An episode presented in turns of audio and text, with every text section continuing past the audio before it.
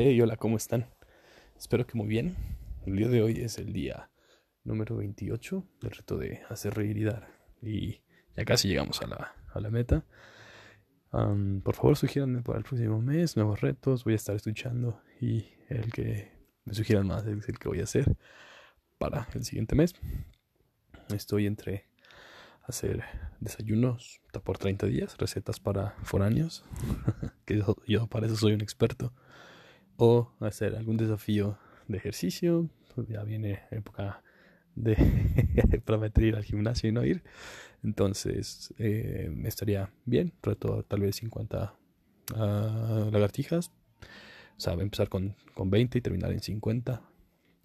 Pero bueno, esto, pues, ah, dejen un comentario acerca de lo que, lo que les gusta. El día de hoy me gustaría compartir un poquito más sobre estas tradiciones decembrinas y bueno, vaya, hablando de el tema de qué influencia le das a los niños.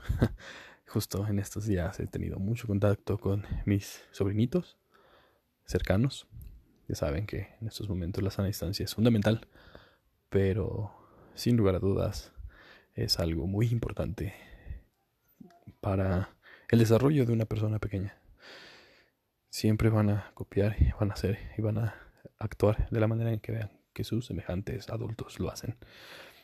Y por lo general, pues si tú eres buena onda, tienes algún tipo de talento en tu familia, eres el que, el que canta, el que toca algún instrumento, el que em, tiene buenas notas, por ejemplo, por ejemplo, van a hacer de ti un ejemplo para tus sobrinos.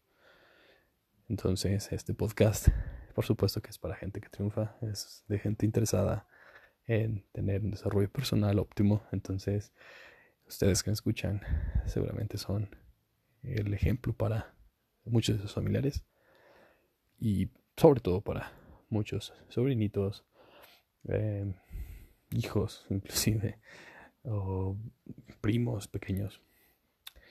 El hecho de tener esta responsabilidad sobre sus hombros eh, deja una muy buena sensación cuando tienes un buen comportamiento o cuando eres un ejemplo que dan para lo positivo.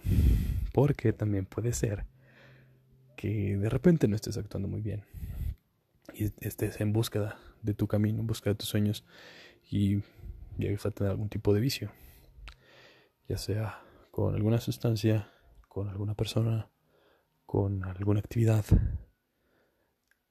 que no sea positivo, también puede ser un ejemplo de lo que no deben de hacer las personas pequeñas, los niños de la casa.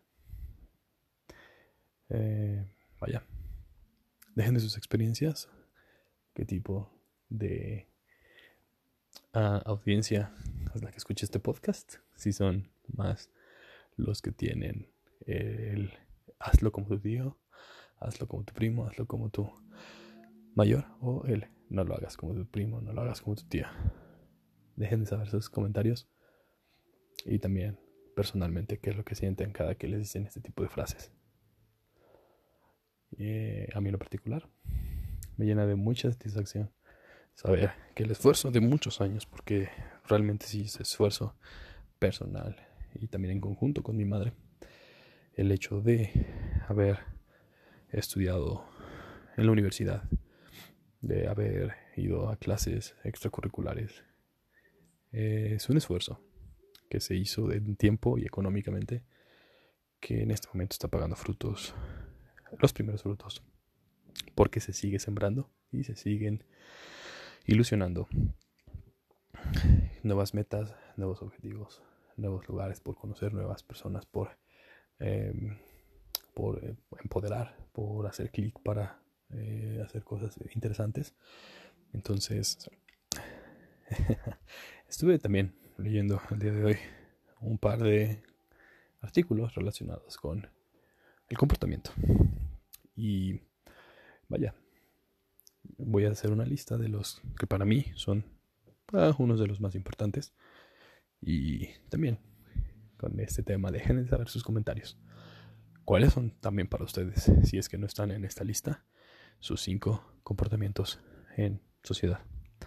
Para mí, el primero es la puntualidad, englobando todos sus aspectos, no solamente con las personas, sino también con sus metas.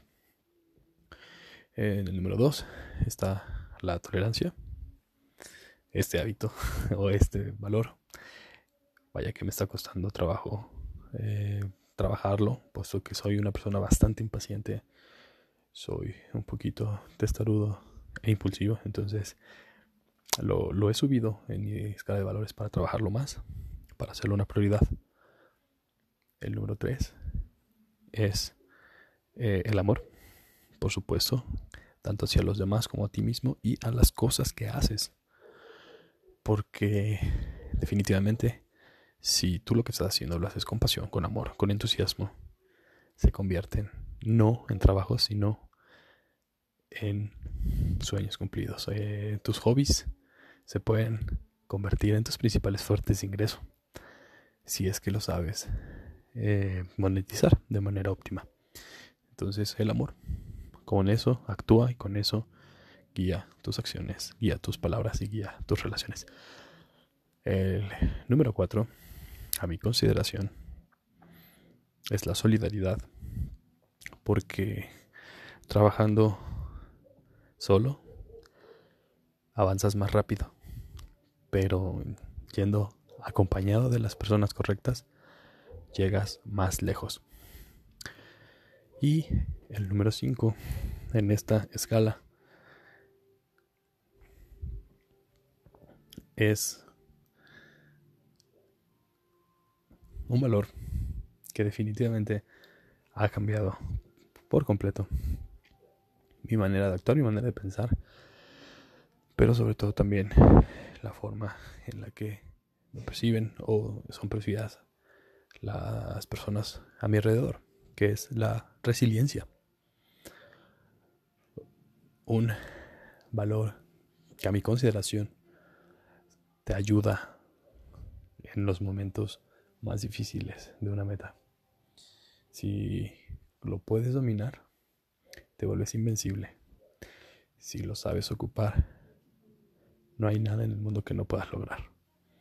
Aprendan de las cosas que no les salen como pensaron. Aprovechen el aprendizaje que obtienen de cada situación, de cada éxito. Celebren sus éxitos, pero después pónganse una meta más alta. Les digo con esta lista de mis principales valores. Esto, vaya, si no los tienes definidos, te, invito a que los definas cuáles son las actividades que tú más realizas y con base en eso puedes llegar a tu escala de valores déjamela saber para conocerlos un poquito más.